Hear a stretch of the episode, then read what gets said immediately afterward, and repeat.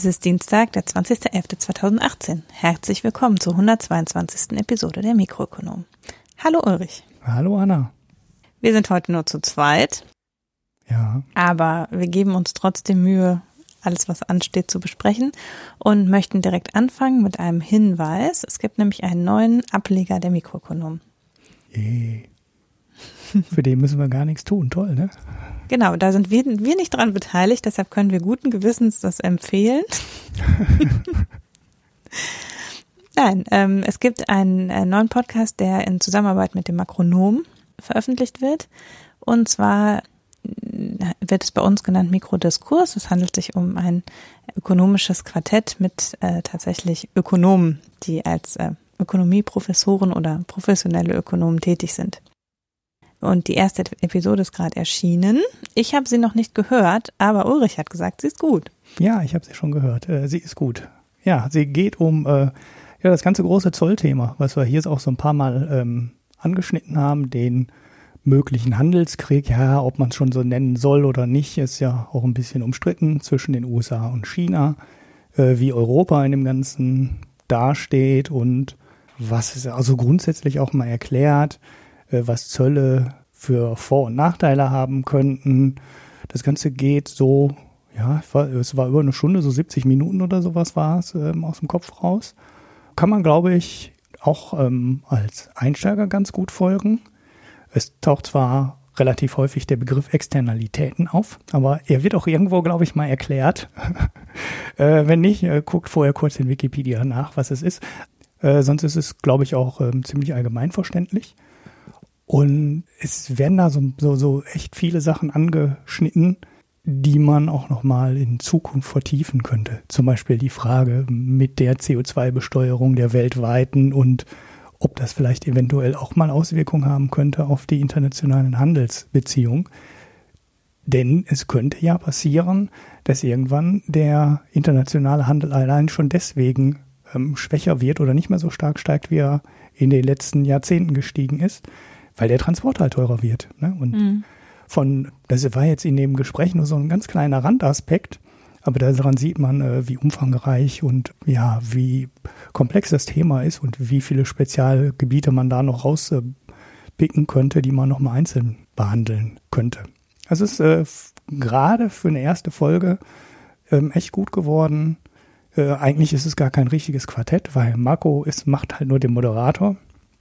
Und äh, Jens Südekum, Rüdiger Bachmann und Angela Stanzel werfen dann eigentlich äh, die Party, sag ich mal. Und äh, ja, ist sehr gut, kann ich empfehlen. Ich meine, die meisten unserer Hörer haben es eben Podcast-Player und die Folge dann auch schon äh, bekommen, bevor sie das hier hören. Und ja, wir freuen uns auch zu der Folge natürlich wie immer über Feedback. Und Hanna, wir müssen jetzt aufpassen, ne? Weißt du, jetzt hören uns vielleicht diese Professoren auch zu. jetzt dürfen wir keinen Quatsch mehr erzählen. Mist. ja, also das so als Empfehlung vorweg. Und dann ähm, steigen wir in das normale News-Programm an. Marco ist diese Woche entschuldigt. Und äh, ja, wir ja fangen fleißig, an mit. Ne? Genau, er war schon fleißig und ähm, hat da ein bisschen vorgelegt, auch in den letzten Wochen schon. Und wir fangen heute mit, ich glaube, zwei Nachklaps an. Ja. Zuerst äh, knüpfen wir an an die Folge 114, äh, wo wir über die Dendanske Bank äh, geredet haben, die so ein bisschen verstrickt war in russisch-ukrainische Geschäfte. ja, euphemistisch. Ja, weil es geht da immerhin um äh, die 200 Milliarden. Ich, ich fasse das nochmal kurz zusammen, das ist ja jetzt auch schon ein paar Wochen her. Äh, Quelle der verdächtigen Zahlung, aber man weiß halt nicht genau, wie viel da jetzt Geldwäsche von war und wie viel nicht und so weiter. Man kennt auch die Quellen alle noch nicht, ähm, aber 200 Milliarden Euro verdächtiger Zahlungen. Äh, ne, die üblichen, die Quellen sind wie üblich halt Russland, Ukraine und so die ganzen Länder, die, die man sonst auch immer im Zusammenhang mit Geldwäscheskandalen hört. Ja, Chef ist zurückgetreten, nachdem das ähm, aufgeploppt ist. Was das äh, Ganze ein bisschen, ein bisschen witzig macht, weil das die Zentral in Kopenhagen sich erst damit rausgeredet hatte, sie hätte die Unterlagen aus Estland nicht verstanden, weil die wären ja alle auf Russisch gewesen. habe ich auch so als Ausrede bei einer um, internen Bankkontrolle noch nicht gehört. Wir konnten, wir haben das einfach nicht verstanden. So, da standen wo, das war in Kyrillisch, was soll man machen? Ich meine, das ist nicht so, das klingt witzig. Ist, also ich habe schon mal ein Paper über die Ukraine geschrieben und die ganzen Statistiken von der Ukraine sind halt auch auf Kyrillisch. Und da wäre meine Co-Autorin äh, nicht gebürtig Ukrainerin. Ich hätte keine Chance gehabt. Also es ist wirklich völlig unmöglich, da ähm, irgendwie was durchzublicken, was was ist und so weiter. Aber natürlich, wenn man Filialen in so einem Land unterhält, sollte man vielleicht schon jemand haben, der das lesen kann. Ja, das ist vielleicht ganz hilfreich. Wann sind die Summen Geld, die da drüber gelaufen sind, auch eigentlich so hoch, dass man da in der Zentrale irgendwann mal sagen sollte, äh, ich glaube, wir stellen mal schnell jemanden ein, der sich, der sich Estland da mal genauer anschaut. Ja, und ähm, die Zahlen sind ja nicht kyrillisch, ne? Ja, genau, die Zahlen sind nicht kyrillisch. ja, ja. Gut, aber da ging es dann halt um das Übliche. Ne? Man hat die Identität der Personen, über die das Geld lief, nicht richtig geprüft und so weiter, bla bla bla, was man immer in dem Zusammenhang hat. Und was an der Geschichte auch ganz lustig ist, direkt das Thema danach in Mikro 114 mhm. war die Deutsche Bank und mangelnde, mangelnde interne Kontrolle. Okay, da ging es jetzt nicht um Geldwäsche, sondern eher um so Risikomanagement. Aber schon damals hatten wir direkt hintereinander den Danske Bank und die Deutsche Bank. Und heute haben wir die Danske Bank und die Deutsche Bank in einem Thema. Juhu! wir haben Geldwäsche und mal wieder ist die Deutsche Bank möglicherweise, muss man sagen, mit irgendwie in den ähm, Ermittlungen. Man weiß noch nicht ganz genau, was da passiert ist. Es sind auch noch andere Verdachtsfälle. Ne, es äh, gibt also, äh, es war eine Anhörung in Kopenhagen vor dem ist das ein Parlamentsausschuss gewesen oder war es schon vor Gericht? Vor Gericht kann es eigentlich auch noch nicht gewesen sein. Dafür nee, ist es noch zu schnell. Äh, dafür ist es noch nicht lang genug her.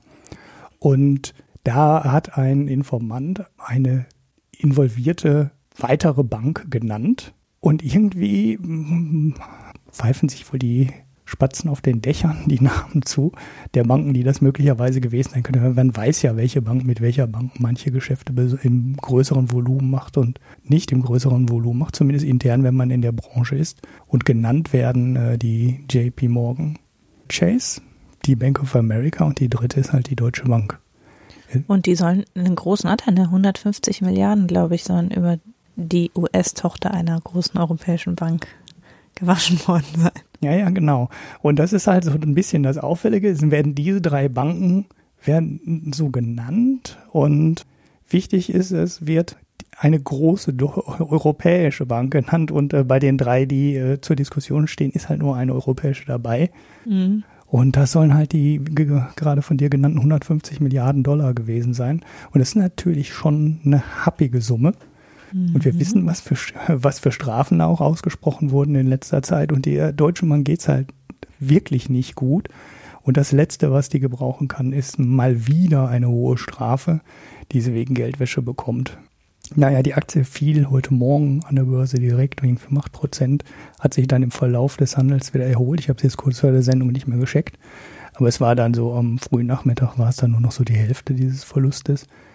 Ja, man wird schauen, was da sich weiterentwickelt, aber wir hatten ja damals schon versprochen, dass wir an dem Thema dranbleiben und gut, jetzt haben wir möglicherweise eine deutsche Beteiligung. Jetzt macht es natürlich noch mehr Sinn, das Thema weiter zu beobachten. Ja, also die Deutsche Bank sagt natürlich, sie haben äh, da nur Zahlungen im Auftrag abgewickelt und wissen von nichts. Ja, gut, das würden alle sagen. Ich meine, das ist ja auch einer ja. der der Gründe, warum so Deals in dem Business so häufig durchgehen, weil alle nur sagen, dann also alle weiteren Beteiligten sagen immer, ja, das haben wir ja nur im Auftrag gemacht und da wussten wir alles nichts von. Da weiß man ja auch nie, äh, wie weit drücken die einfach nur beide Augen zu und mhm. wickeln die Sachen dann ab. Und wie weit hätten sie halt doch genauer draufschauen müssen und haben es nicht gemacht. Aber das kann man noch nicht beurteilen. Also wir wissen ja nicht mal, ob die Deutsche Bank wirklich beteiligt war. Mhm. Also im Moment ist es alles völlig unklar. Und äh, ja, da muss wahrscheinlich auch noch weiter reingeschaut werden. Und auch dann muss man ja erstmal sehen, muss dann auch erstmal irgendwann ein Richter beurteilen oder äh, eine Bankenaufsicht beurteilen, ob die Deutsche Bank da geschludert hat oder äh, sich nicht zu Schulden kommen lassen hat oder vielleicht sogar aktiv mitgearbeitet hat. Aber da ist ja äh, noch aktuell überhaupt noch nichts zu beurteilen. Naja, das war die Den Deutsche Bank. Ja, und dann wollen wir noch über Simbabwe sprechen. Das haben wir letzte Woche geschoben. Das war das, wo Marco sagte, dass ich gesagt habe, es wird ja nicht, ähm, es wird ja nicht, nicht mehr besser bis nächste Woche. Äh, und tatsächlich es ist nicht wesentlich besser geworden. Also äh, vielleicht ganz kurz, wir knüpfen da an, dass wir, wir haben vor der Wahl in Simbabwe kurz über Simbabwe gesprochen, weil Simbabwe ja nach Jahrzehnten der Regierung durch äh, Robert Mugabe ähm, die erste freie Wahl hatte im Juli und da ein etablierter, auch relativ alter Parteisoldat von Mugabe, nämlich der Präsident, warte, wie heißt er nochmal? Nangavaga. Jedenfalls, der äh, ist gewählt worden und die Wahl ist auch für gültig erklärt worden. Und der war angetreten eigentlich da mit der Mission, Simbabwe wieder wirtschaftlich fit zu machen, indem er ganz viele Investoren ins Land holt und sich öffnet für die Chinesen und, und den europäischen Markt und so weiter. Und gerade diesem Mann ist es jetzt passiert oder unter der, den ersten Monaten der Regierung, dass es in Simbabwe im Moment wieder sehr viel schlimmer aussieht als die letzten Jahre. Also Simbabwe hatte 2009 eine schwere Wirtschaftskrise und die Inflation hat jetzt wieder fast, also noch lange nicht, aber geht eben wieder in eine Richtung, die wieder auf eine Inflationskrise hindeutet. Äh, die 20, 25 Prozent oder so. Genau, lagen jetzt, jetzt wieder weit ne? über 20 Prozent. Die hatten schon mal äh, mehrere hundert Prozent Inflation 2009, also soweit ist es noch nicht. Aber sie liegen eben jetzt bei über 20 Prozent wieder, was die Inflation anbelangt. Und das schürt zumindest die Angst, dass es wieder in Richtung von so einer Hyperinflation wie 2009 geht. Ein bisschen paradox daran ist, dass der Auslöser für die jetzige Inflation genau das ist, was die Inflation, letzte Inflationskrise gelöst hat. Denn die simbabwische Regierung hat 2000, nach der Inflation 2009, als der äh, Sim-Dollar eben nichts mehr wert war, den US-Dollar als, als öffentliche Währung eingeführt. Also sie haben sich dann, ähm, Simbabwe hat keine eigene Währung mehr. Die offizielle Währung ist der, ist der US-Dollar. Und genau diese Bindung an den US-Dollar macht es jetzt so schwierig, diese Inflation unter Kontrolle zu kriegen, weil die Regierung eben, ex, also weil es extreme Dollarengpässe gibt letztlich und das treibt die Preise. Also der Dollar ist das offizielle Zahlungsmittel. Es gibt für den elektronischen und papierenden Geldverkehr, aber außerdem noch sogenannte Zimbabwe äh, Bonds. Das ist eine nur als Schuldverschreibung existente Währung oder eben keine Währung, sondern äh, das ist eins zu eins an den Dollar gebunden und das soll die Dollarknappheit bekämpfen. Also dadurch, dass es eine Umtauschmöglichkeit eins zu eins gegen den Dollar gibt, das soll darüber hinwegtäuschen, dass es eben eine massive Geldknappheit gibt in Simbabwe. Und das funktioniert aber nicht mehr äh, weil einfach äh, die Leute Angst haben vor einer Hyperinflation und deshalb äh, diese Bonds nicht mehr akzeptieren, sondern nur noch Zahlungen in Bar in US-Dollar akzeptieren. Und deshalb sind eben die Preise in US-Dollar zum Teil doppelt bis viermal so hoch wie die Preise in diesen, in dieser eigenen Bond-Notes-Ersatzwährung. Das ist so ein bisschen, also das ist im Prinzip nicht, nicht haltbar, die Situation. Also diese, diese Simbabwe, na, wie heißt Bond das? Dollar? Die. Nein, das Bond heißt eben nicht Dollar, sondern die heißen Zimbabwean Bond Notes und die sind eben äh, nur an, an den Dollar gebunden, weil der Sim-Dollar ist ja abgeschafft worden. Ja, also okay, ja, ja, okay. Also das ist so eine Art Parallelwährung, wie äh, Varoufakis sie auch mal vorhatte ja. in Griechenland. Also es okay. ist ähm, ja, wobei, ich weiß nicht, in Griechenland, ja, es war so ähnlich, das stimmt. Also es gibt halt keine, das sind halt Schuldscheine. Also die Regierung hat diese Schuldscheine eingeführt, Bondnotes, äh, die eben durch die Regierung in US-Dollar umgetauscht würden, wenn mal US-Dollar da wären sozusagen. Also man kann halt. Oh ja, ja, ja, ja ich verstehe, wackelige Konstruktion. Und, ja, ja. Ähm, also es ist sozusagen eine, also im Prinzip es ist eine kurzfristige Lösung, wenn jetzt die US-Dollar-Knappheit nennenswert äh, überwunden würde, könnte man es wieder tauschen. Aber wenn es natürlich dabei bleibt, dann ist klar, dass das nicht tragen kann, das Konstrukt. Also es geht nur, wenn man jetzt sagt, okay, was weiß ich, die eine Ernte war schlecht, in einem halben Jahr kommt wieder genug Exporteinnahmen rein, dass wir wieder genug Dollar haben und wir überbrücken das, wartet alle ein halbes Jahr, dann kriegt ihr euer Geld. Das würde vielleicht noch funktionieren. Ich denke, in Simbabwe hätte es funktioniert, weil die Leute wirklich ja jeden Grashalm nehmen müssen, den sie kriegen können und es wenig Möglichkeiten gibt. Aber wenn das eben jetzt über Jahre anhält, wie es jetzt der Fall ist, dann ist natürlich das Vertrauen daran, dass man jeweils diese Schuldscheine wieder umgetauscht kriegt, das sinkt halt massiv. Und es ist eigentlich verboten, also eigentlich müssen alle diese Schuldscheine akzeptieren. Es ist verboten, äh, auf Barzahlung zu bestehen. Aber es gibt halt einen florierenden Schwarzmarkt. Ja, okay. Dann haben sie also im Endeffekt das, was sie, also sozusagen nicht das gleiche, aber was ähnliches, was sie vorher auch schon hatten. Sie hatten einen offiziellen Simbabwe-Dollar, äh, der aber nichts wert war, also der Hyperinf äh, der halt Hyperinflation hatte und jeden Tag weniger wert wurde, und zwar massiv. Und dann einen Schwarzmarkt, auf dem alle Leute mit US-Dollar mhm. eingeführt haben. Das war ja quasi äh, was dann auch nachher zur Abschaffung des Zimbabwe-Dollars mhm. geführt hat. Die haben die Dinger halt gesagt, okay, da zahlt eh keiner mehr mit und die sind sowieso wertlos und dann hat man sie einfach eingestellt und hat gesagt, wir nehmen jetzt den Dollar. Naja, und jetzt haben sie schon wieder das gleiche Problem mit, mit äh, einer Parallelwährung. Also ist ja ein anderes, aber sie haben eine Parallelwährung und äh, es wollen halt alle dann doch wieder das Original haben. Ja, also ja. Mhm. zunächst ist ja eine Bindung an eine andere Währung immer eine gute Idee. Äh, mhm. wenn man jetzt eine aktuelle Inflationskrise überwinden will. Nur man muss halt eine Exit-Strategie quasi haben. Also man muss irgendwie da wieder rauskommen. Also so eine 1 zu 1 Bindung kann man, sobald dann das unter Druck gerät, lässt es sich halt sofort, das Versprechen ist so fest. Also so eine 1 zu 1 Umtauschkurs, das ist halt nicht irgendwie ein Schwankungsband und ne, so, sondern es ist halt fest. Und da ist halt mhm. halt auch sehr schnell der Punkt erreicht, wo man das nicht mehr halten kann.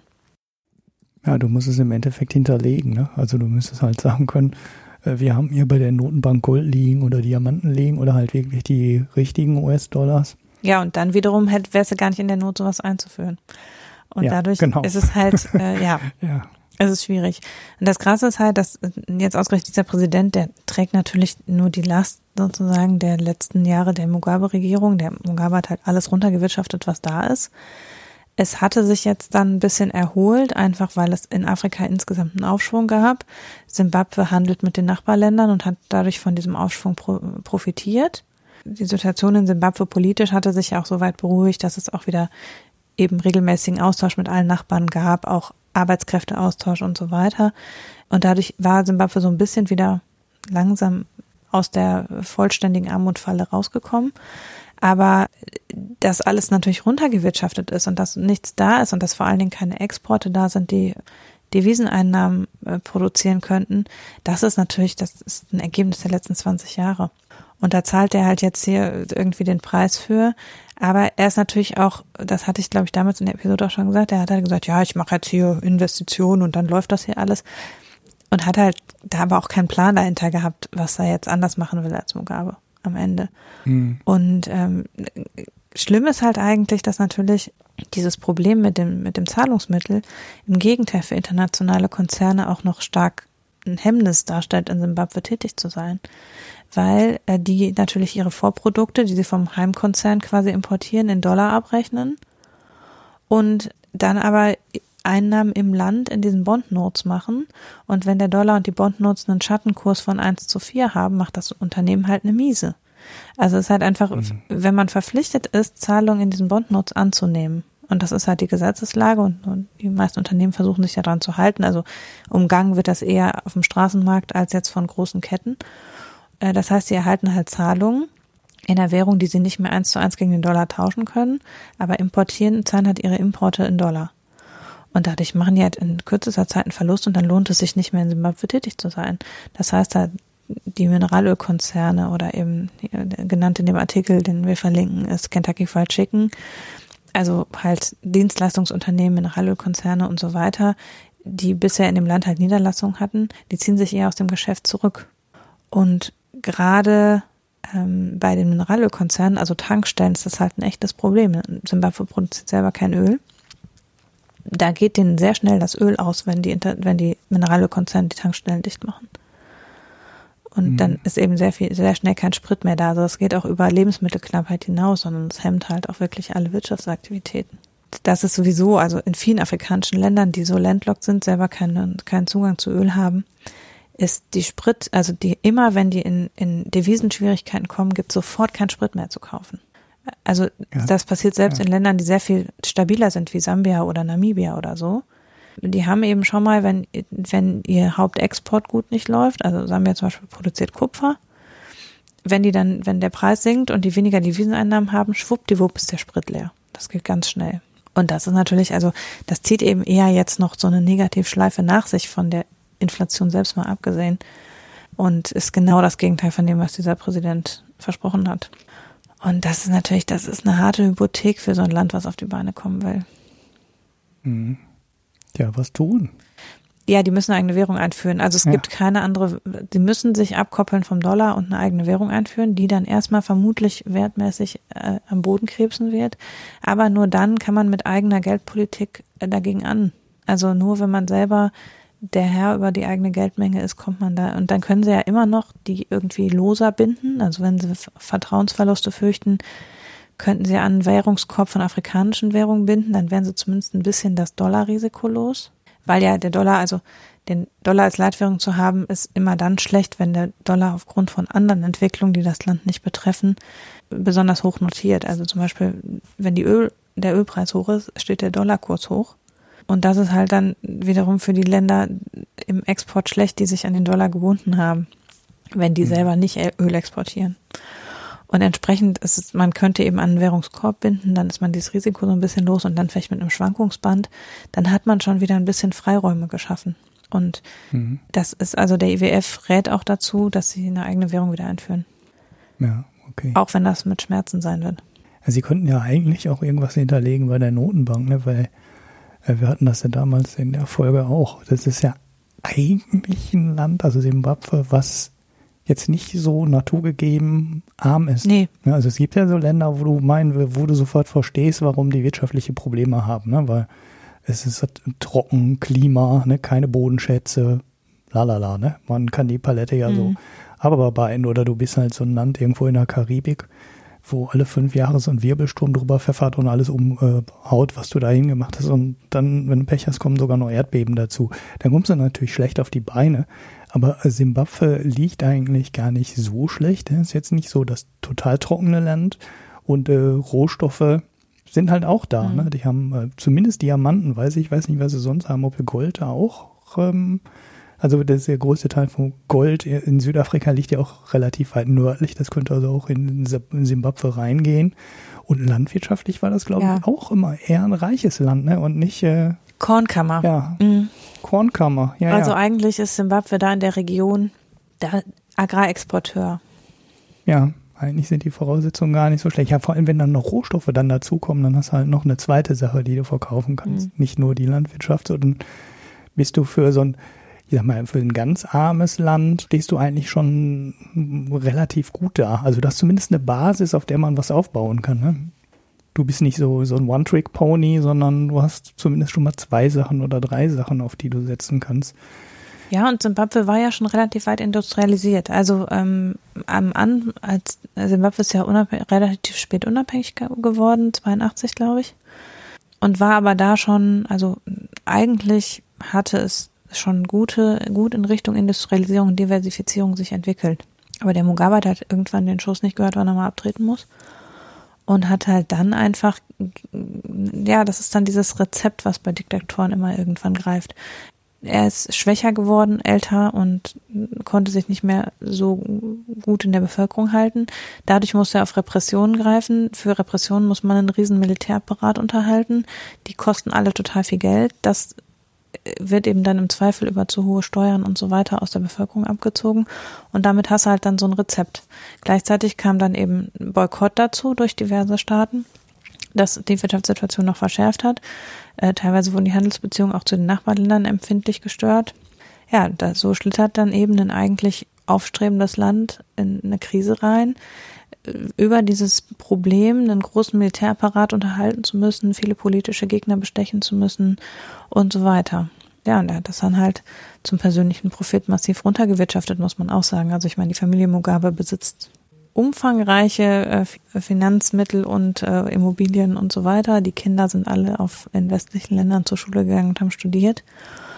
Und das muss ja auch erstmal alles finanziert werden aus so einem Land. Und dann stehst du halt da und dann mhm. es fehlt einfach kaputt. Infrastruktur kaputt. Und Ja, und da, da zahlen die halt jetzt noch jahrelang die Hypothek massiv verschuldet beim IWF, können eben an vielen Stellen auch auf die Handelsbeziehungen nicht mehr so zurückgreifen und entsprechend, ja, müssen sie da jetzt durch. Bei der IWF wahrscheinlich, also würde ich mal vermuten, beim vernünftigen Plan ähm, durchaus verhandlungsbereit Klar. wäre, ne, was die Altschulden angeht. Normalerweise sagen die ja dann so, macht ihr vernünftige Reformen, äh, sorgt wieder vernünftige Handlungs Handelsbeziehungen, sorgt äh, für verlässliche Investitionsrahmenparameter, mhm. ne, das ist alles, äh, ja, dass man halt nicht davon ausgehen muss, dass man am nächsten Tag wieder enteignet wird. Dann sind die eigentlich relativ ähm, großzügig, was es angeht. Also zumindest, denn sie muss ja nicht gestrichen werden direkt, aber man kann es ja auch Stunden, ne? ja. so, wie, wie wir es jetzt oder umschulden. Mhm. Wie es jetzt halt ja oder ja, wie es halt in Griechenland auch gemacht wurde. Ne? Die zahlen ja de facto bis 2030 oder noch weiter ähm, auch keine Schulden zurück, keine Altschulden zurück und die Zinsen gehen auch ziemlich gegen Null. Und ja, so auf so einen Deal lässt sich der IWF normalerweise auch ein. Der redet natürlich dem Land dann rein. Ne? Mhm. Das, äh, das, der sagt schon komplett klipp und klar, äh, so das und das und das und das müsst ihr machen. Ne? Und da hat die Regierung, was zumindest äh, die Wirtschaftspolitik ähm, angeht oder die Bedingungen angeht, also innerhalb des Landes können die natürlich noch, noch selber entscheiden, aber zumindest so ein paar Sachen ähm, gibt der IWF denn ganz klar dann vor. Ne? Also wenn die sagen, da ist eine Freihandelszone und ihr sollt da rein, hm, das ist eine Bedingung, damit ihr mit euren Nachbarn Handel treiben könnt, dann musst du halt, dann musst du das halt machen. So, aber wenn du das dann machst, dann kriegst du eigentlich mit dem IWF einen Deal hin. Mal schauen, ob sich da in die Richtung irgendwas tut. Ich versuche das zu beobachten. Es kommt ja nur sehr dürftig bei uns in der Nachrichtenlage an, aber ja. Ja, ja, da sind dann auch so die Länder, wo du auch bei Reuters gucken kannst und so, und dann haben die manchmal so Artikel, das sind dann so Achtzeiler. Und dann denkst du auch so, oh Mann, das ist jetzt auch ein bisschen wenig. Und ja, ich weiß nicht, ob man da in den Ländern selber was finden würde, ob da die Zeitungen wenn die Zeitungen da hinter einer Paywall sind, die großen, dann hast du halt auch nichts. Sondern nee, das da nicht. Nix, Nur ne? manchmal äh, sind die Ladezeiten der Webseiten etwas ähm, äh, ja, okay. böse. Aber vor allen Dingen ist es natürlich, also jetzt ist es besser. Es gibt natürlich Länder, wo die Presse einfach nicht sehr frei ist. Also das dürfte in Simbabwe jetzt ein geringeres Problem sein. Hm. Aber in anderen afrikanischen Ländern gibt es einfach keine lokale Presse, die man so nennen könnte. Ja, ja, gut, das kommt auch zu, klar. Naja. Ja. Ja, okay. Aber ähm, ja, bisher ist die, der große Wirtschaftsausschwung jedenfalls klar ausgeblieben. Ja, also nur leere Versprechungen und die Wahl damit gewonnen. Kommt das auch irgendwie bekannt vor? Ja. Na gut, ja, mit Deutschland geht's ja auch bergab. Ja, habe ich, hab ich gehört, ja. Ich lese da dauernd von auf Twitter. Auch die Sachverständigen ja festgestellt, haben wir letzte Woche drüber gesprochen. Und genau. ähm, die Lösung naht, äh, scheinbar. Genau, die Lösung naht. Ja, ja. Also wir haben, äh, kaum haben wir mal ähm, ein Quartal mit einem BIP-Rückgang schon wird die Politik aktiv. Nein, das liegt natürlich nicht nur daran. Aber ja, wir, wir reden über die Zukunft Deutschlands. Ähm, und ja, das ist ähm, jetzt nicht so ein, so ein Start-up-Ding, wo jetzt denkt, so, wow, irgendjemand hat die große tolle Idee und wir werden jetzt hier, äh, wir werden jetzt hier ganz viele tolle neue Firmen aufmachen, sondern Deutschland fängt gerade wieder an. Also eine Sache, die ja in den letzten Jahrzehnten nicht so sonderlich ausgeprägt war, aktiv Industriepolitik zu machen deshalb wollte ich das mal anhand der Nachricht hier in die Sendung reinziehen und äh, mal fragen, äh, was du denn von diesen ganzen Geschichten hältst. Also, es geht äh, um zwei große Förderprogramme, die in den letzten Wochen, ich glaube, das ist sogar schon verabschiedet, ne? Ähm, ich glaube, das ist sogar im Bundeshaushalt eingestellt schon das Geld. Drei Milliarden Euro für äh, KI-Forschung mhm. und ähm, eine Milliarde Anschubfinanzierung für ähm, Akkus. Also klar denkt man da in erster Linie an die Autos, aber es könnte ja auch für andere Zwecke sein. Ich verfolge dieses Energiewende-Thema hier relativ aktiv und in den USA und Australien tun sich echt große Märkte auf für Akkus im Stromnetz die da schon hin, da, also es werden in bestimmten Bereichen der USA schon aktiv Kraftwerke abgeschaltet oder sollen abgeschaltet werden. Das muss der Staat immer erst alles genehmigen, ne? das ist ja wichtig für, die, für alle. Ähm, da kann ja nicht einfach so ein Stromversorger mal seine Kraftwerke alle abschalten, weil er kein Geld mehr verdient, sondern das muss er sich alles genehmigen lassen. Aber da sind wirklich Stromversorger dabei, die Gaskraftwerke, die bisher die Spitzenlast ähm, abdecken sollten, durch äh, Solarenergie und Akkus zu ersetzen. Das könnte ja in Deutschland auch irgendwann mal passieren, weil wir brauchen auch Stromspeicher und Puffer, äh, wenn wir die Solar- und Windenergie einspeisen wollen. Also vielleicht geht es da auch. Also es geht wahrscheinlich vor allem um Autos, aber es muss halt nicht nur um Autos gehen bei diesem Akkuthema. KI ist sowieso so ein super wichtiges Thema, was man ja für alles braucht. Das ist ja jetzt in der IT, ist ja jetzt alles KI, alles ist künstliche Intelligenz, ähm, Deep Learning und äh, das, damit kann man ja alles mhm. machen. Also es grundsätzlich, alle Probleme kann man damit lösen. Und es gibt ja auch Leute, die meinen, das würde dann äh, ein paar Millionen Arbeitsplätze in Deutschland vernichten. Äh, es gibt auch Leute, die sagen, das vernichtet gar keinen einzigen Arbeitsplatz, weil es werden wieder genauso viel dadurch äh, neu entstehen. Das war eine ganz schöne Diskussion in der äh, was, an, am Sonntag, ne? Mhm.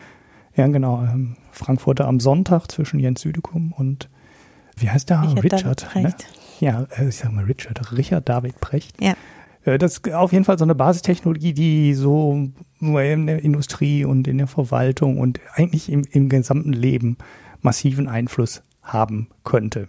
Jetzt ist Deutschland in beiden Bereichen ähm, da muss man gar nicht typisch deutsch pessimistisch sein. Nicht gerade vorne, was, die, was den, ähm, ja, was die Geltung nein. auf dem Weltmarkt angeht. Also im Bereich äh, Akkus, die ja für Elektroautos extrem wichtig sind. Es gibt ja Leute, die sagen, dass demnächst äh, ein Viertel bis ein Drittel des Autos, also auch nicht jetzt nur am Anfang, wo die Akkus so teuer sind, sondern auch mittel- und langfristig ein Viertel bis ein Drittel des Autopreises ausmachen werden. Das heißt auch eben der Wertschöpfung ausmachen werden. Und Deutschland hat in dem Bereich nichts zu melden. Und das Gleiche ist eigentlich beim, bei KI. Auch da, da hat Deutschland in ganz kleinen Randgebieten was zu melden, aber so in breiter Front nichts. Und es gibt ein paar Leute, die sogar China vor den USA sehen. Auf jeden Fall muss Deutschland da was machen, weil das ist auch so, so so eine Querschnitts- so ein Querschnitts-Know-how, was du an allen möglichen Stellen einsetzen kannst. Dann sieht man auch schon daran, dass bei den Fördergeldern, das hat der Marco rausgefunden, der hat sich das wohl durchgelesen, auch 50 Millionen äh, für die Spielebranche vorgesehen sind. Also von den von dem KI-Geld, ne? Mhm. natürlich nicht von den Akkus. naja. Das heißt, es ist halt, du kannst halt sehr viele Softwareprodukte dir vorstellen, die du mit KI um Funktionen erweiterst. Ne? Jeder Gegner einem Spiel, der nicht menschlich ist und über das Internet zugeschaltet wird, ist halt ein Gegner mit äh, künstlicher Intelligenz. Ne? Weil jeder dieser Spieler, der sich über den Fußballplatz bei FIFA 19 bewegt, hat in irgendeiner Art und Weise da eine Intelligenz ähm, bringt. Das ist jetzt nicht das, was die unbedingt sich wahrscheinlich darunter vorstellen, aber das ist an den Stellen halt auch überall vorgesehen. Jetzt kann man sich fragen, Kommt man mit den drei Milliarden weit? Also auf Twitter habe ich so ein paar Kommentare gesehen, die gesagt haben, drei Milliarden ist nichts. Jetzt muss man das schon mal einsortieren. Es geht um drei Milliarden bis zum Jahr 2025. Mhm. Das heißt, wir können die Summe schon mal durch äh, sechs oder sieben, ne, ich glaube 2019 soll das erste Geld schon laufen, teilen. Das ist natürlich schon mal ein ganzes Stückchen weniger.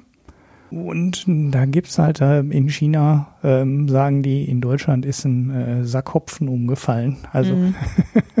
das juckt die nicht, weil auf, in China werden die Investitionen pro Jahr locker in Milliardenbereich geschätzt. Also es haben flogen da sogar Zahlen von 10 bis 15 Milliarden Dollar pro Jahr rum. Ich weiß nicht, inwieweit die gültig sind, aber ich kann mir schon vorstellen, dass das Geld, was wir jetzt für den gesamten Zeitraum veranschlagt haben, in den USA und in China wahrscheinlich pro Jahr in den Bereich reinfließen. Da wäre jetzt so die Frage, kann man damit überhaupt was erreichen? Und die gleiche Einschränkung kann man beim Akku eigentlich auch wieder machen. Es hört sich viel an, eine Milliarde, aber dann sind zumindest äh, noch so zwei, also eine Information ist noch rausgefallen. Man will nicht eine Investition damit fördern, sondern nach Möglichkeit drei. Also mhm. sollen sich äh, drei Industriekonsortien bilden, die dann unabhängig voneinander äh, äh, ja, eine Fabrik aufbauen, die dann die Akku Akkus und Akkupacks herstellen sollen. So, jetzt habe ich, ich bin, ich verfolge halt einen Tesla ein bisschen intensiver. Mag dem einen oder anderen schon aufgefallen sein. und ich, ich kenne so ein paar äh, Zahlen äh, von Tesla selber was die in die Gigafactory gesteckt haben. Und das ist ja auch ein Joint Venture von Panasonic und Tesla.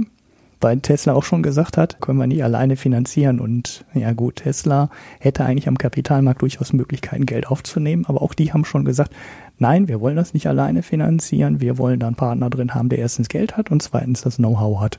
Das machen wir nicht alleine. Und da sind halt auch schon Milliarden genannt worden. Ich glaube, es waren von Seite von, also auch von Seiten von Panasonic werden da schon Zahlen genannt, die, ähm, ich meine, es werden irgendwie 1,8 Milliarden Dollar oder sowas werden da mal durch die Gegend geflogen. Und dann kommt halt ein Tesla-Teil noch oben drauf. Und dann weißt du schon, 333 Millionen sind jetzt nicht so wahnsinnig viel, wenn man die eine Milliarde auf drei Konsortien verteilt. Ich habe das dann noch mal ein bisschen nachgeschaut. Äh, wenn ihr mich jetzt gefragt hättet, vor einem Jahr oder vor anderthalb Jahren, hätte ich gesagt, kompletter Wahnsinn, ihr äh, seid bescheuert. Deutschland kann in dem Bereich nichts erreichen. Die Chinesen ähm, haben das Know-how und äh, Südkorea hat das Know-how. Und äh, die haben von der Chemie in der Zelle bis, bis zur Endmontage alles im Griff. Und die machen das auch schon im richtig großen Stile. Und neben Tesla werden halt in China auch ähm, eine ganze Reihe weiterer Fabriken in ähnlichen Größenordnungen geplant wie die äh, Fabrik von Tesla und Panasonic. Und das heißt, die wissen einfach unfassbar viel mehr. Mhm. Weil es geht ja nicht, man braucht halt alles. So, so, ein, ähm, so eine Produktion ist halt immer so ein Cluster. Ne? Du brauchst halt auch Leute, die, die die Maschinen dafür liefern, die das Know-how für die Produktionsstraße haben und so. Ich meine, bei Tesla hat man gesehen, wie schwierig das ist, so eine Produktion für ein Auto aufzubauen. Und das ist ja jetzt gar nicht so unbedingt das ist ja eigentlich relativ verbreitetes Know-how. Ne? Also das haben die in den USA ja auch, die haben ja auch Automobilfabriken. Trotzdem haben sie es nicht auf die Kette gekriegt. Das kann man sich aber noch einkaufen, weil man weiß ja, in Japan sind Fabriken, in China sind Fabriken, in Südkorea sind Fabriken, ja, überall sind Automobilfabriken und Tesla, trotzdem hatte Tesla Probleme damit. Bei der Batteriefabrik ist das Know-how aber noch viel, viel konzentrierter und liegt vor allem zum großen Teil in China. Und ähm, ich glaube nicht, dass es äh, für deutsche Unternehmen einfach wird, aus China das Know-how abzuziehen, um dann hier eine Produktion aufzubauen. Und das Know-how liegt halt auch bei chinesischen Zulieferern und so. Und da hätte ich gesagt, keine Chance. Wir haben höhere Lohnkosten, wir haben viel höhere Energiekosten als in China. Wir haben höhere Steuern, das Land ist teurer, die Fläche ist teurer, alles ist teurer hier in Deutschland. Und ich weiß nicht, woher das Know-how kommen soll, um diese Produktion in Deutschland kostengünstiger aufzubauen als das, was in China ist. Jetzt äh, kann man sagen, okay, kostengünstig ist ja gar nicht wichtig, kann ja auch ruhig ein bisschen teurer sein. Hauptsache, wir haben die Sache unter Kontrolle. Hätte ich gesagt, naja gut, ein bisschen teurer kriegen wir wahrscheinlich aber auch nicht hin, weil wir werden wahrscheinlich deutlich teurer sein.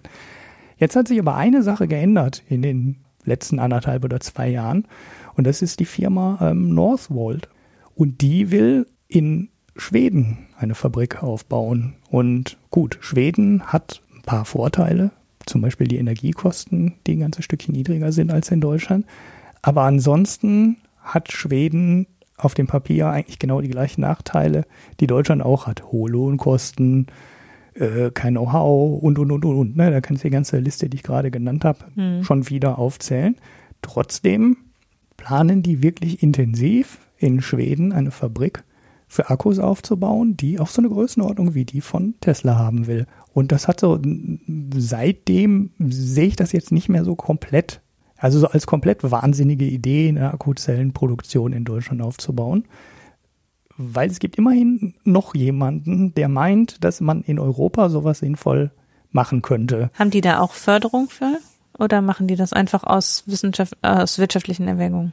Das sind, äh, das sind Ex, also mindestens einer der Gründer, ich weiß nicht, ob es mehrere sind, aber einer ist ein Ex-Tesla-Mitarbeiter und äh, da steht noch nichts. Ne? Also ich, ne, das hörte sich jetzt vielleicht so ein bisschen an, als wären die da schon fleißig am Bauen. Äh, ist aber noch nicht. Ne? Also die ähm, haben noch nicht mal eine Testlinie laufen. Die arbeiten äh, daran, das Geld einzusammeln, äh, wollen auch Förder, arbeiten auch an Fördergeldern vom Staat. Es hört sich jetzt aber erstmal nicht so komplett wahnsinnig an. Wir wissen inzwischen auch, dass VW mit ähm, CATL, also Kettle, ich weiß nicht genau, wie man es mhm. ausspricht, eine chinesische Firma, die wahrscheinlich in Thüringen eine gemeinsame Produktion mit VW aufbauen will für Akkuzellen. Also auch die sind offensichtlich der Meinung, dass man in Deutschland so eine Produktion aufbauen kann mit wahrscheinlich nicht dem besten Preis auf dem Weltmarkt, aber vielleicht in einer so guten Qualität, mit einer Lieferzuverlässigkeit und einer Nähe zu den deutschen Fabriken, ähm, dass man halt auch gewillt ist, mal zwei, drei oder fünf Prozent Aufpreis für so einen Akku zu bezahlen. Wenn man vielleicht auch einfach die Chance hat, irgendwann mit einer Produktionsverbesserung oder mit einem Know-how-Vorsprung oder irgendwas, was man besser machen kann und in die Produktion einbauen kann, damit vielleicht dann sogar der Beste werden zu können. Im Moment nützt ja einer deutschen, einen deutschen Forschungsdurchbruch in dem Bereich würde ja überhaupt gar nichts nützen, weil wir haben ja gar keine Fabrik, in der man mhm. das dann irgendwann mal umsetzen könnte. Das wird ja erst was nützen, wenn wir die Fabrik hätten. Ne? Äh, ich weiß, ich weiß nicht. Es, äh, auf, bei Heise gab es so einen langen Artikel, der sich ganz klar dafür ausgesprochen hat. Ne? Also höchste Zeit für deutsche Batteriezellenproduktion. So, ich meine, schon in der Überschrift war klar, ne, wir brauchen das. Das ist wichtig. Das ist wichtig für unsere Produktion. Ähm, wir müssen das machen und, äh, und wenn, dann auch schnell. Also, ich finde, man muss diese beiden Sachen ein bisschen trennen. Mhm. Also, weil diese, diese Förderpakete, die da beschlossen worden sind, sind ja auch von ihrer Natur her anders. Das eine ist, diese drei Milliarden für künstliche Intelligenz werden ja mehrheitlich für Forschung in dem Bereich bereitgestellt. Also es klingt zwar ein bisschen so wie eierlegende Wollmilchsau, irgendwie sollen Forschungszentren gegründet werden, die sollen noch miteinander vernetzt werden, dann sollen noch 100 zusätzliche Professuren geschaffen werden, dann sollen noch irgendwie Datenmengen zur Verfügung, also es klingt so ein bisschen so wie, wir machen jetzt mit diesen drei Milliarden, machen wir alles. mhm. Aber immerhin, das ist halt, das ist konzentriert auf KI-Forschung. Mhm. Also nicht der Entwicklungsschritt an sich oder Massenbetrieb oder Produktionsstraßen, sondern Forschung. Das ist ein Bereich, wo Deutschland, wo es ein bisschen außergewöhnlich ist, dass Deutschland so eine Riesensumme alleine zur Verfügung stellt. Wir haben ja viel der Forschungsförderung bisher über die EU laufen und das ist schon natürlich so eine Positionierung auch im Wettbewerb, da jetzt explizit die deutsche Wissenschaft, die deutsche Forschung zu fördern. Aber das ist natürlich was, was seit Jahren schon eine klassische Strategie ist, Stichwort Innovationsstandort Deutschland, äh, dass eben gesagt wird, okay, wenn wir eine Chance haben wollen, dann darüber, dass wir irgendwo neue Sachen entwickeln. Ne? Das ist im Solarzellenbereich so. Da wird eben auch vor allen Dingen die Grundlagenforschung an anderen Solarzellen gefördert und nicht unbedingt die Produktion in Deutschland.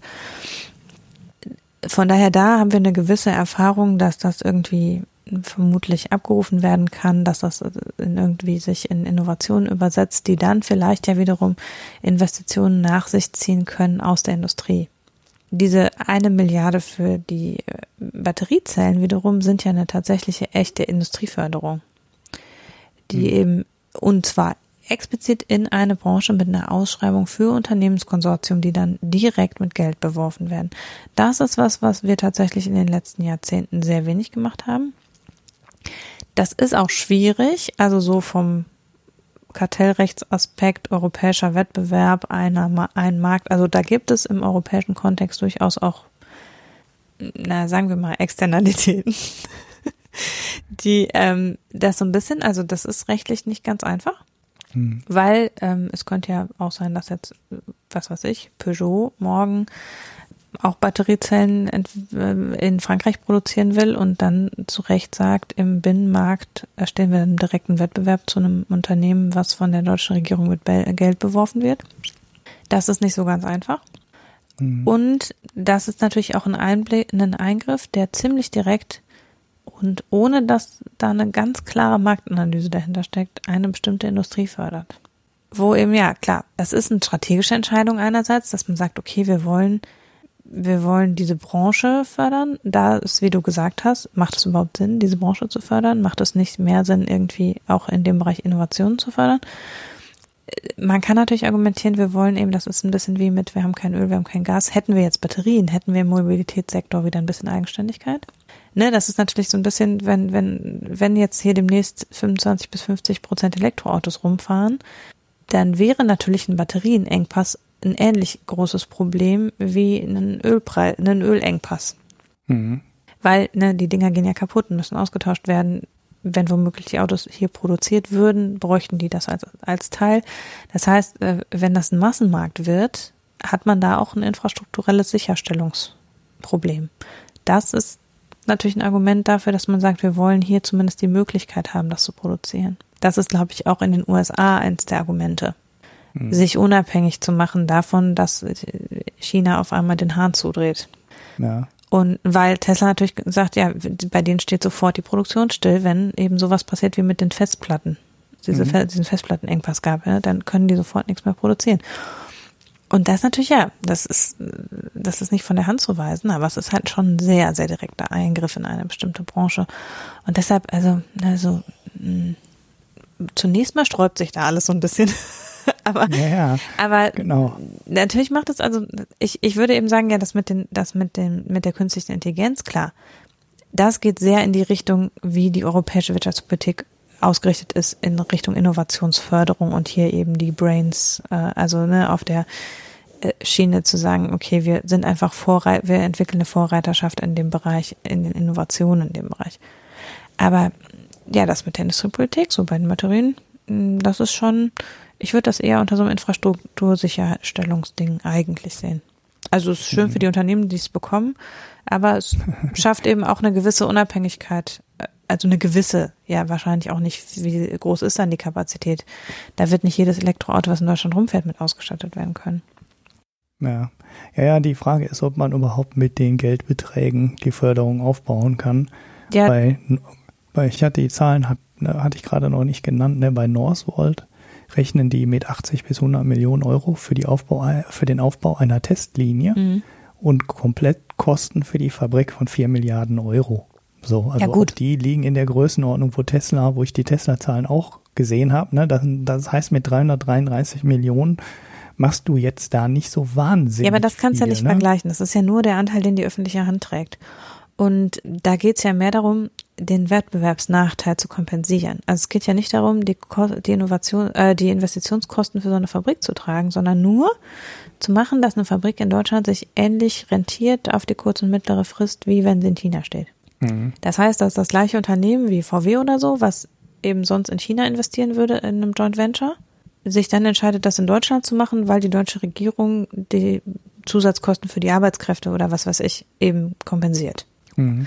Zusammen mit den kürzeren, den weniger Transportkosten, weil man eben am Markt, also das, das lohnt sich ja sowieso nur, wenn die politisch beschlossene Quote von Elektroautos kommt, also wenn Elektroautos ein breiter Markt werden. Weil sonst ist ja hier gar nicht der Markt für diese ganzen Batterien. Hm. Wenn jetzt tatsächlich wir marktreife bezahlbare Elektroautos in absehbarer Zeit haben, dann lohnt sich natürlich dieser kurze Transportweg, weil man auch schneller reagieren kann. Und zusammen damit, dass die deutsche Regierung dann sagt, okay, wir kompensieren einen Teil eurer Zusatzkosten, die ihr dadurch habt, bis in Deutschland, das ist ja nur das, was finanziert werden muss. Mhm. Die, in, die Rieseninvestition muss immer noch eine Firma machen. Also es muss sich dann eben immer noch ein Konsortium von deutschen Autoherstellern und anderen Firmen irgendwie finden oder eigentlich müssen, ist es ja, wir dürften nicht in deutsche Unternehmen fördern, sowieso ist das ja dann europaweit auszuschreiben. Und da ähm, muss ich dann eben ein Konsortium finden, die sagen, okay, dann ist das Investitionsrisiko überschaubar, wenn wir diesen Betrag zusätzlich kriegen. Mhm. Aber deshalb würde ich jetzt nicht sagen, dass per se die Summe, klar, es ist jetzt keine riesige Summe, aber es geht ja auch nicht darum, dass der deutsche Staat die Hälfte an so einem Konzern danach erhält oder an so einer Fabrik, sondern eben nur, dass er so ein bisschen da Anschub leistet im Zweifel. Mhm. Aber ja, es macht im ersten Moment, denkt man, hier eine Fabrik zu bauen, macht eh keinen Sinn. Ja. ja, ja, aber es gibt mindestens, äh, mindestens diese Kooperation schon mit der VW. Ja, also da gibt es auch noch keinen Investitionsstandort, aber das ist wohl so konkret, äh, dass die da massiv durchrechnen. Und da deutet wohl alles darauf hinaus, dass sie diese Fabrik auch wirklich in Deutschland bauen. Und äh, hey, sie könnten sie ja auch in, in der Slowakei bauen oder ne, wo halt Skoda oder mhm. so ist. Oder also, ja. ne, Seat in Spanien oder so. Aber es geht ja wohl ganz explizit um Standorte in Deutschland. Also es gibt wohl einige, die sich zutrauen, in auch Hochlohnländern äh, eine Batteriezellenfertigung aufzubauen. Ich meine, im Endeffekt hat Tesla ja auch nichts anderes mhm. gemacht. Die USA sind ja jetzt auch kein Entwicklungsland mit äh, zwei Dollar Stundenlohne und auch da äh, scheint es zu funktionieren. Die zahlen wahrscheinlich 20 Jahre lang keine Steuern, so wie bei jeder großen Ansiedlung einer Firma, die Arbeitsplätze verspricht und große Investitionen verspricht. Aber naja, Löhne zahlen die da halt trotzdem. Und Schweden ist ja auch genauso der gleiche Fall. Also Schweden ist ja eher noch deutlich teurer. Gut, warten wir mal ab. Also äh, es gibt ja, also es gibt noch eine Nachricht dazu, die dazu passt. Also Vata, die kennt man ja noch. Mhm. Die stellen im Moment aber im Endeffekt nur so kleine Batterien her und eigentlich auch gar keine Akkus, sondern äh, halt wirkliche Batterien, die ne, einmal rein und dann wieder ähm, in die Sammeltonne natürlich, ne? nicht in den Mülleimer. Wir sind ja hier ökologisch korrekter mhm. Podcast. Die in äh, Baden-Württemberg eine Produktion aufbauen wollen, eine Testproduktion aufbauen wollen. Der, Sie sagen dann eben auch ganz explizit dabei, nee, wir, wir wollen erstmal nur testen. Ne? Also wir wollen erstmal diese ganzen Automatisierungsschritte und sowas in den Griff bekommen, weil das ist das, was ich vorhin halt mal äh, gesagt habe. Uns fehlt das Know-how in diesem Bereich mehr oder weniger komplett. Ne? Wir, wir fangen quasi bei Null an ja, ich weiß überhaupt nicht, ob irgendein deutscher Roboterhersteller dafür die passenden Roboter liefert und ob die nicht alle ähm, aus, äh, von Zulieferern aus China kommen schon. Man hört da so Geschichten aus China, dass man, die Deutschen immer denken, ja, boah, die Chinesen haben uns jetzt KUKA weggekauft und jetzt ähm, machen die ihre Roboter alle alleine und die haben sich das ganze Know-how da gekauft und die Chinesen kaufen uns alle auf. Aber wenn man mal so manchmal in China reinschaut, dann sieht man da ganze Fabriken, in der überhaupt gar kein einziger Roboter aus dem Ausland steht. Mhm. Da, da, ist eine chinesische Fabrik, die chinesische Produkte mit chinesischen Robotern produziert. Ne? Die brauchen an vielen Stellen gar kein Know-how mehr von uns.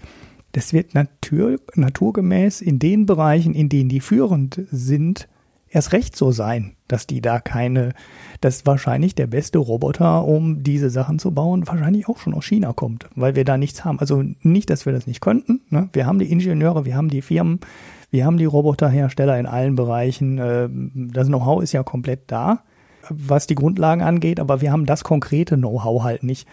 So, das muss man sich jetzt halt alles dabei aufbauen. Gut, das, dann schadet das natürlich auch nicht, das auf drei Konsortien zu verteilen weil dann haben wir eben nicht nur, was die Firmen angeht und die Produktion der Akkus angeht, Konkurrenz, sondern wir haben möglicherweise auch in dem Aufbau der Fertigung der Fabrik dann verteiltes mhm. Know-how, weil das nicht alles durch die gleiche Firma gebaut wird, sondern dann haben wir halt zwei oder drei Firmen möglicherweise, die in der Lage sind, eine Produktion für ähm, Akkuzellen aufzubauen. Mein Siemens wird wahrscheinlich eine davon sein, da bin ich mir fast sicher, weil das können, das können die auch.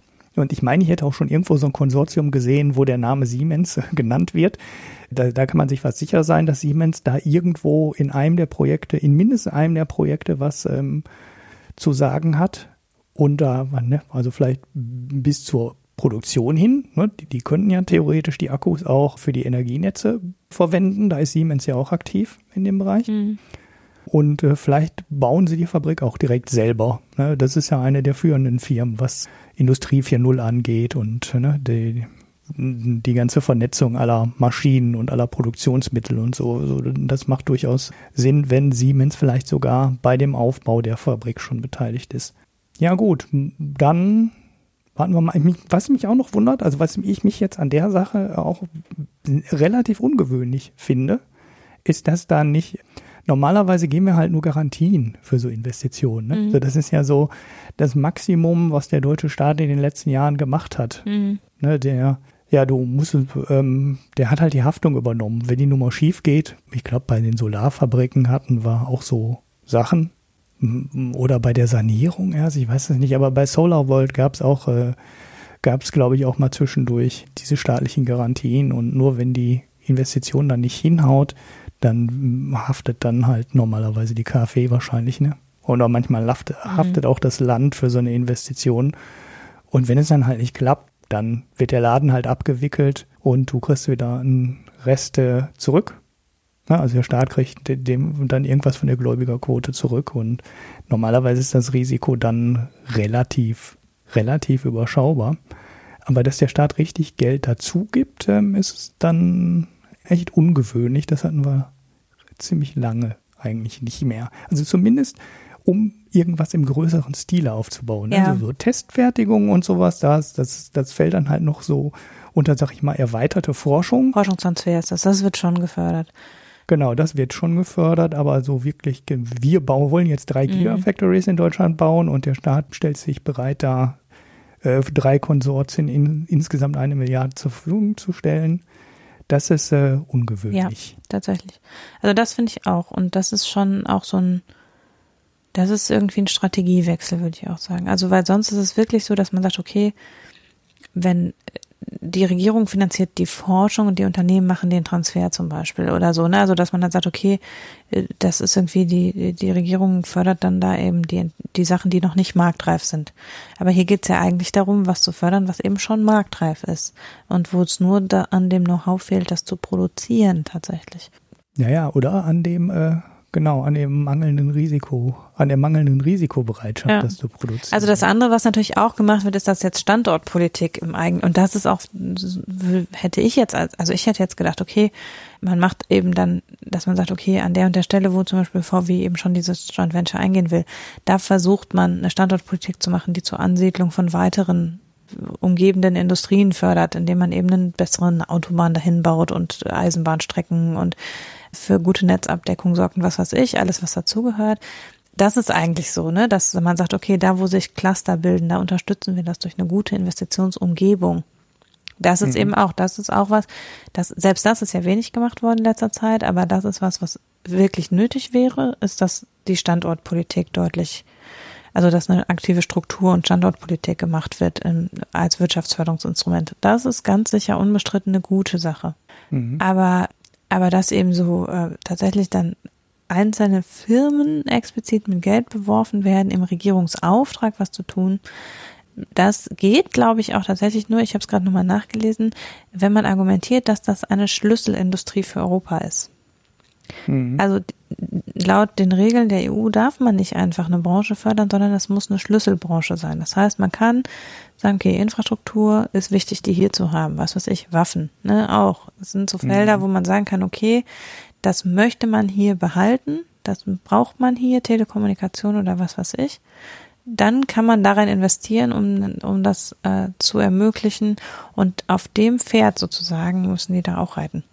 Mhm. Wenn sie eben direkt Unternehmen Geld geben wollen, dass sie sagen, das ist eine Branche, die ist so wichtig oder wird zukünftig so wichtig, dass sie für Europa eine Schlüsselfunktion hat und es im Europä gesamteuropäischen Interesse ist, dass sich irgendwo in Europa sowas ansiedelt. Mhm.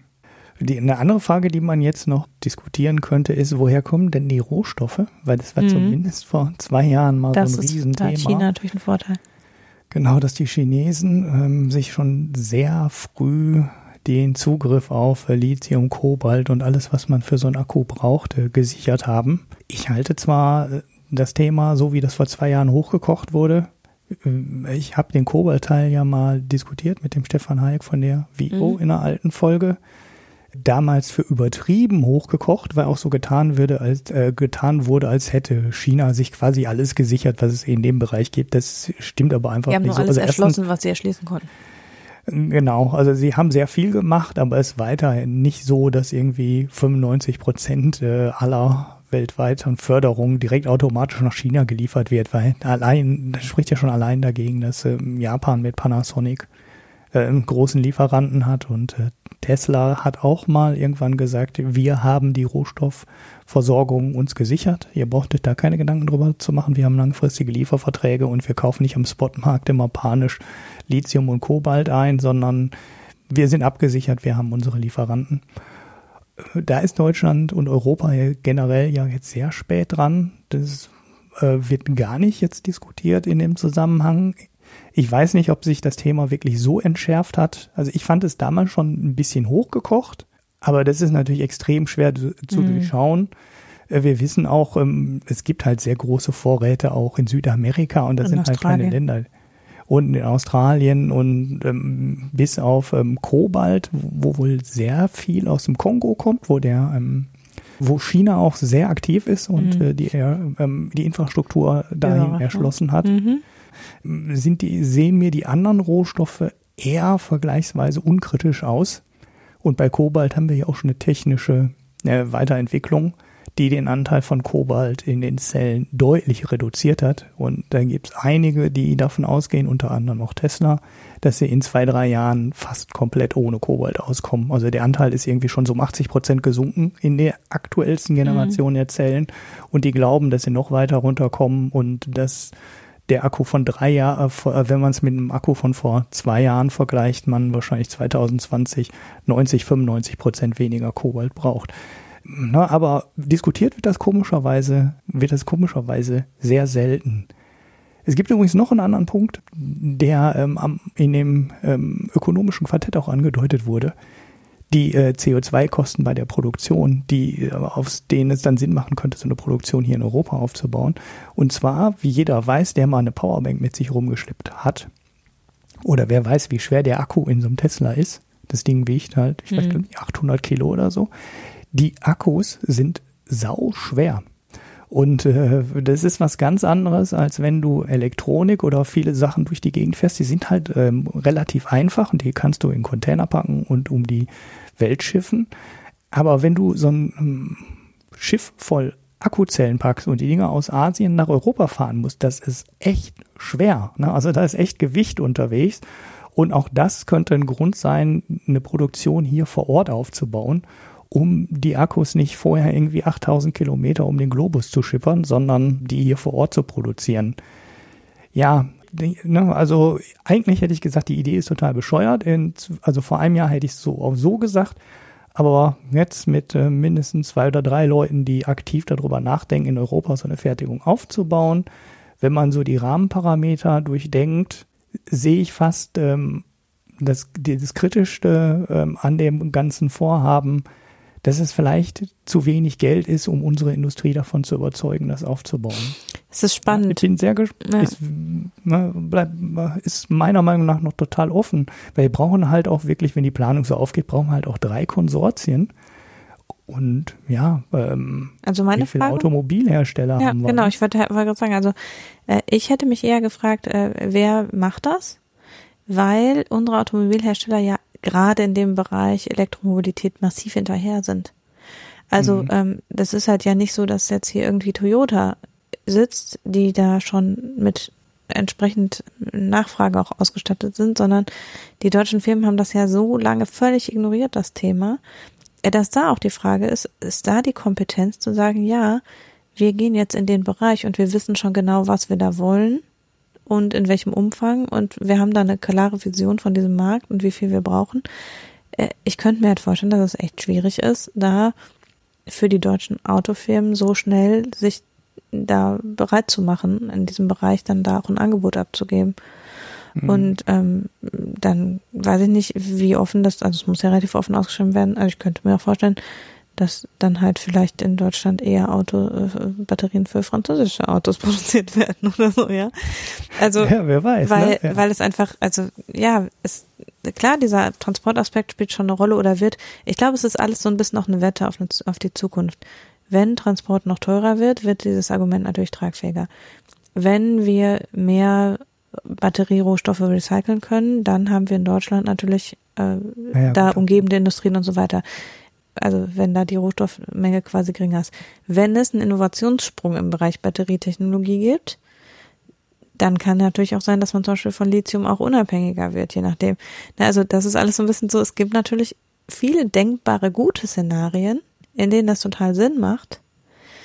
Die sind aber jetzt alle nicht das gegenwärtige Business as usual. Mhm. Und bei den Autos bin ich vielleicht ein bisschen optimistischer als du, weil das, was VW jetzt im Moment vorstellt, das äh, sieht alles aus, als äh, hätte das Hand und Fuß. Die planen jetzt schon ganz konkret Fabriken umzustellen, um da nur noch Elektroautos drin zu produzieren. Und Müssen sie ja auch, wenn die Regierung mit dieser Quote da ernst macht. Ja, also die gehen all in. Ja, auch andere, ne? Das geht mhm. ja nicht nur. Wir, wir sehen die deutsche Automobilindustrie sehr oft so aus so einer rein deutschen Sicht, aber das ist halt unsere Exportbranche Nummer eins und die müssen sich halt an alles, an alle Regeln in allen Ländern halten. Mhm. Und in Norwegen, jedes dritte Auto ist ein Tesla. Ich übertreibe jetzt ein bisschen, ne? aber in Oslo ja. kommst du ja an vielen Stellen überhaupt nicht mehr hin, außer mit dem Elektroauto. Und die werden so massiv gefördert. Und wir sehen es überall. Fahrverbote in Paris und da gibt's Geld dazu, wenn du ein Elektroauto oder ein Plug-in-Hybrid kaufst. Ne? London arbeitet an einer massiven Verschärfung. Die haben ja eh schon eine teure City-Maut. Ja. Und die arbeiten an einer massiven Verschärfung der Umweltzonen. Was die Autos angeht, in Barcelona werden äh, ganze Blöcke stillgelegt für den Autoverkehr.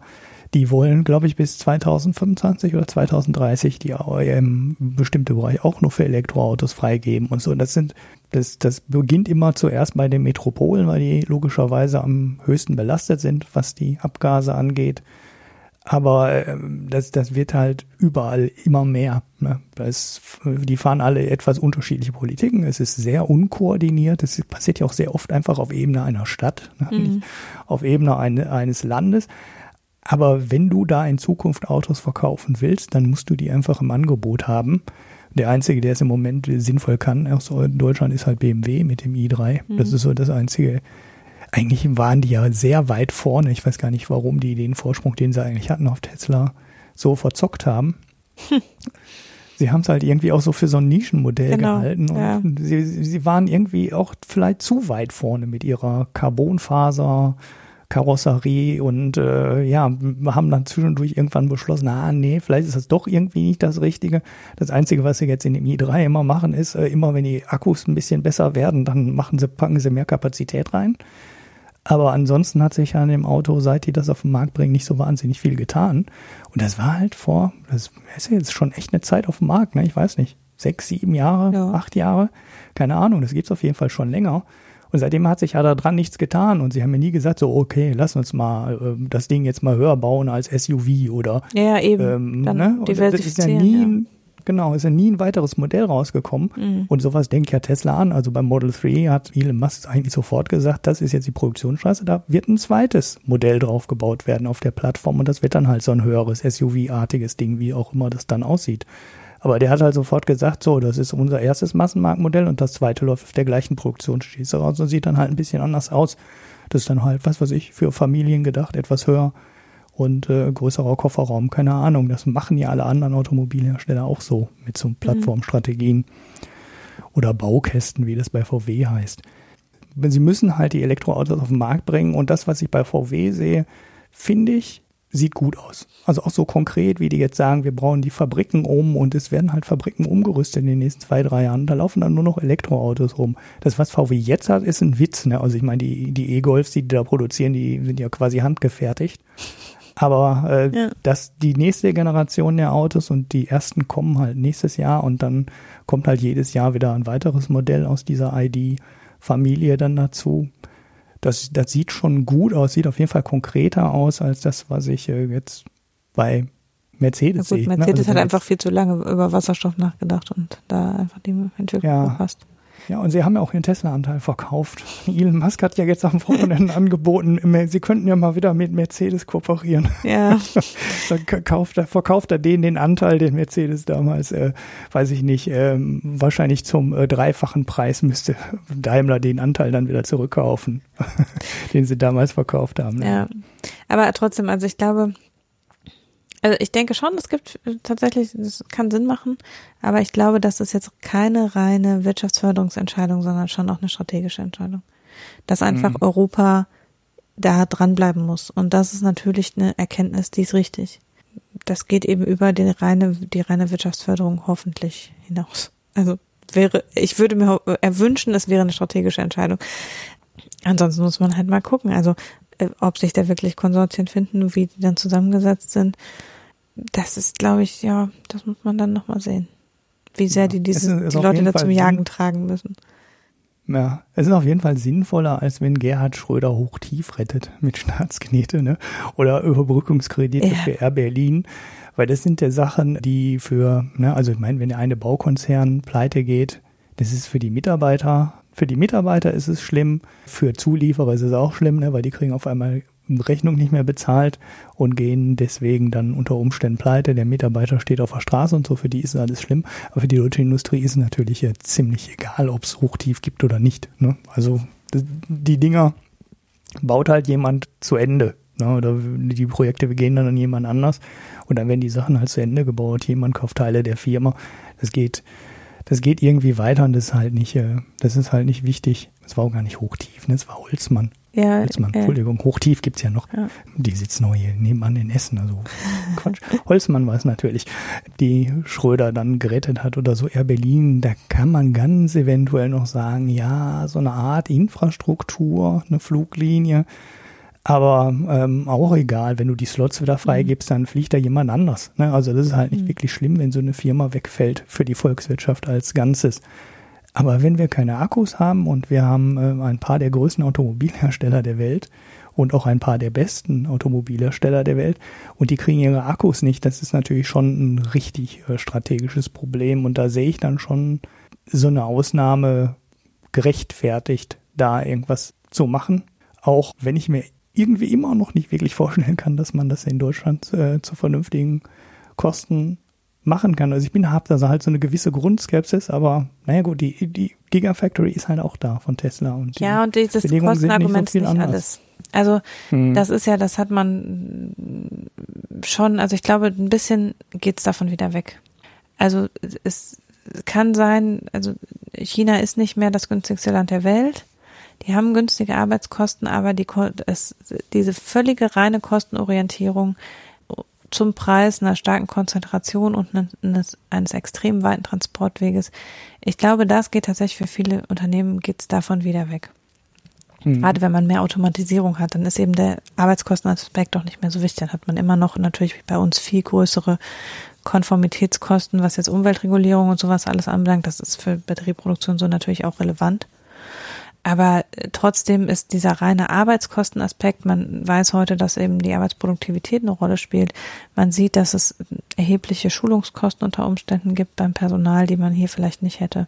Also ich glaube, ähm, dass äh, dieser Trend, dass nur aufgrund der Arbeitskosten entschieden wird, ist auch ein bisschen vorbei. Hm. Aber trotzdem, es gibt eben noch mehr. Also wie gesagt, Umwelt, ja, ja, ja. Und so, die kommen natürlich noch dazu. Aber ja, mal gucken. Ja, ja, ja, mal gucken, genau. Wenn allerdings die Arbeitskosten nicht so entscheidend werden, dann müssen wir alles andere auch produzieren können. Ne? Man sagt das ja immer bei den Robotern. Ähm, ich empfehle dazu äh, die Sendung Mikrodiskurs ja. 001. ne? Da taucht das Thema nämlich tatsächlich auch auf.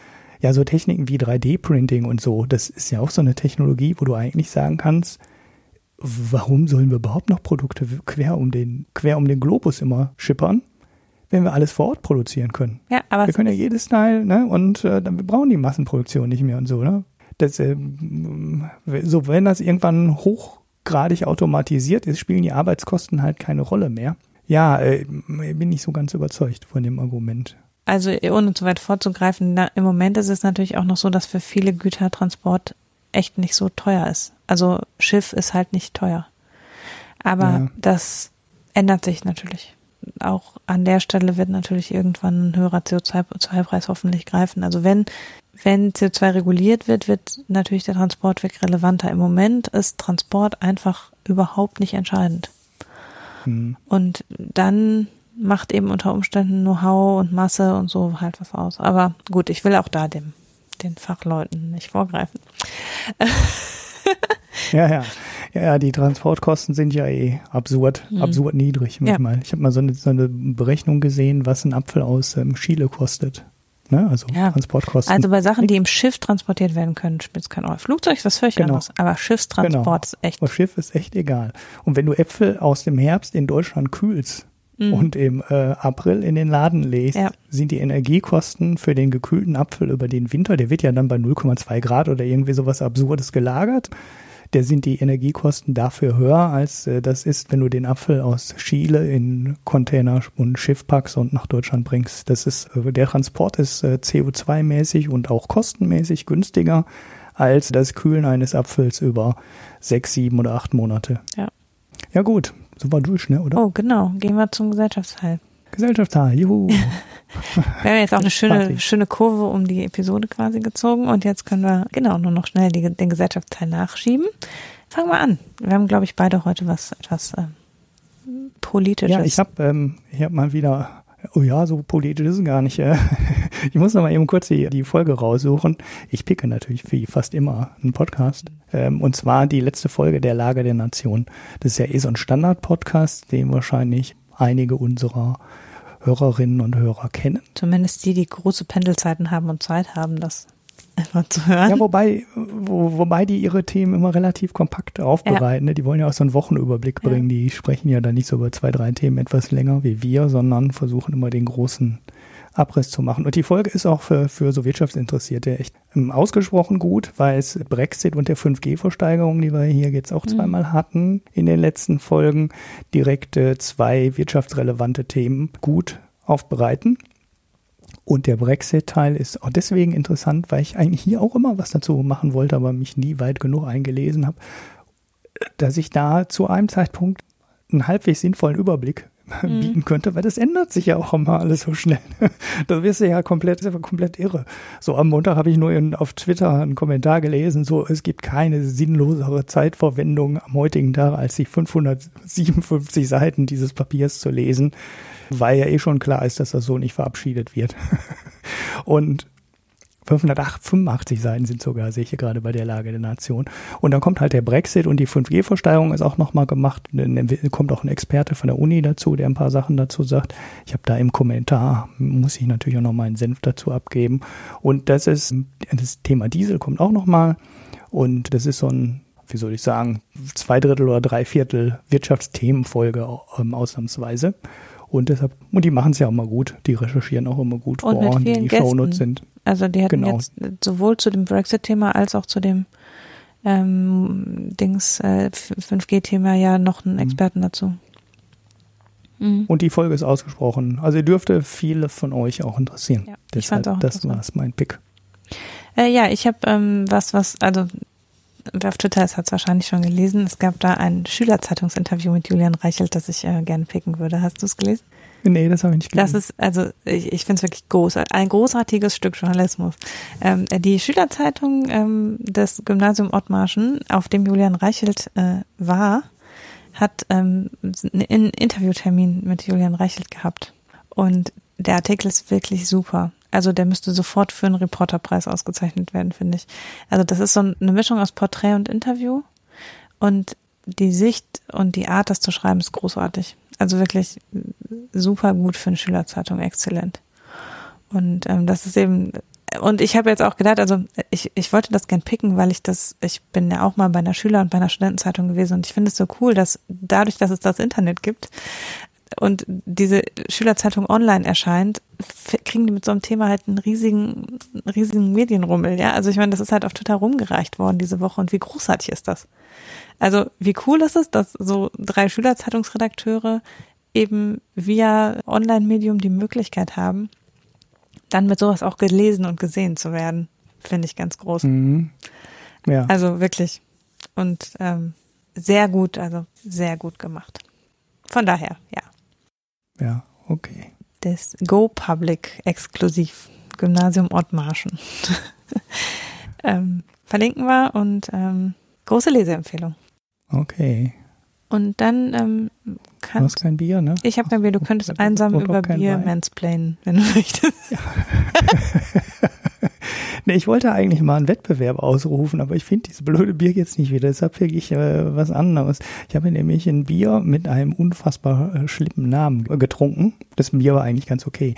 Die Biere kriegen ja immer komischere Namen, finde ich. So bisher waren ja nur die ja, Friseursalons dafür bekannt, unfassbar ja. komische Wortspiele in den Namen zu machen.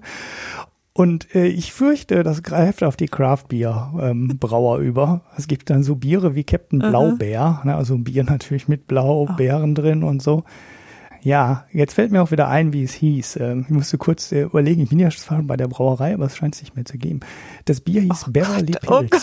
Oh Gott, oh Gott. Und ähm, ich wollte jetzt einfach mal äh, irgendwie auf Twitter, wir müssen uns irgendeinen Hashtag ausdenken und dann mal die schlechtesten, bescheuertsten also, Craft Bier Biere sammeln. Also ich denke, Beverly ja? genau, irgendwie so. Und äh, Beverly Pills ist dann schon ganz weit vorne, finde ich, ähm, bei den schlimmsten Fall. Namen. Das, das Bier war aber echt okay. Also komisch, so ein Bier, was ähm, in der Nase und im Mund komplett unterschiedlich ist. Also nicht komplett unterschiedlich, kann man nicht sagen in der Nase hast du halt diese ganzen Hopfenaromen, die du auch beim so richtig stark gehopften, weiß ich würde fast sagen, so in Richtung IPA gehend, die hast du alles, du hast das alles in der Nase das schmeckt dann aber trotzdem, das Trinken habe ich schon gedacht, das ist mhm. kein Pilz. Ne? Also jetzt kommt hier so ein super stark gehopftes ähm, IPA, wie ich es überhaupt nicht mag. Also äh, überhaupt nicht, kann ich nicht sagen. Manchmal sind die ja ganz okay, aber es ist nicht unbedingt mein Bierstil. Und manche davon sind mir dann auch einfach, die sind dann einfach nur stark gehopft und haben sonst an sonstigen Aromen nicht so viel zu bieten. Aber es ist trotzdem nicht unbedingt mein Bierstil. Und das Pilz roch sehr stark in diese Richtung, schmeckte dann aber wie ein Ähm, ja, natürlich nicht wie so ein schwach, so, so ein Fernsehpilz, die ja, wo der Hopfen ja auch nur noch daneben gelegen hat heutzutage. Aber ähm, es ging dann, es war völlig gut trinkbar und war ein echt, ein echt nettes Pilz. Also wenn da nicht ja, der mal, Name draufsteht. Beverly in der Nase und Pilz im Mund. genau, genau, irgendwie so.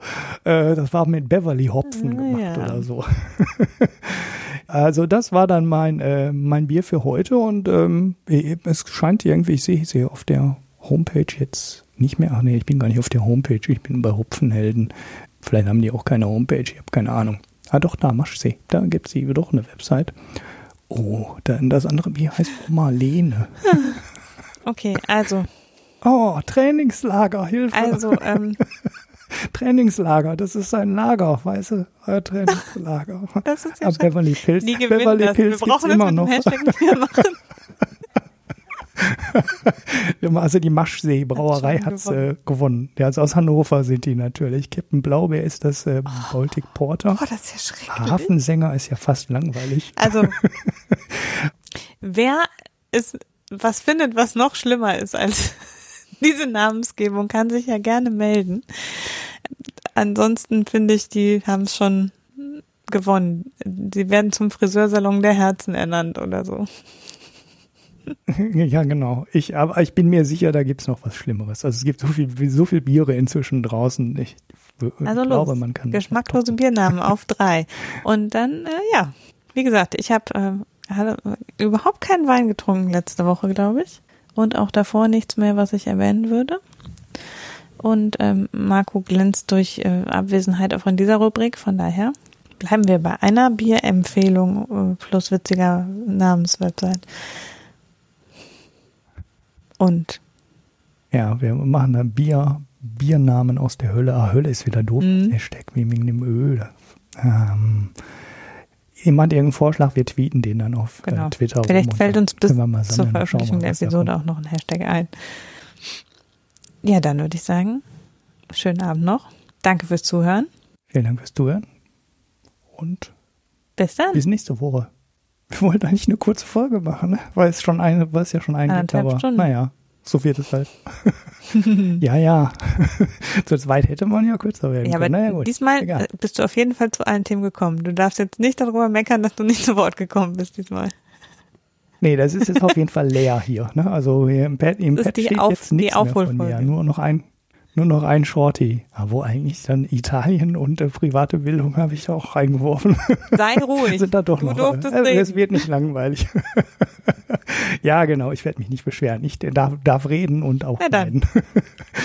so, das Tschüss. war's. Tschüss.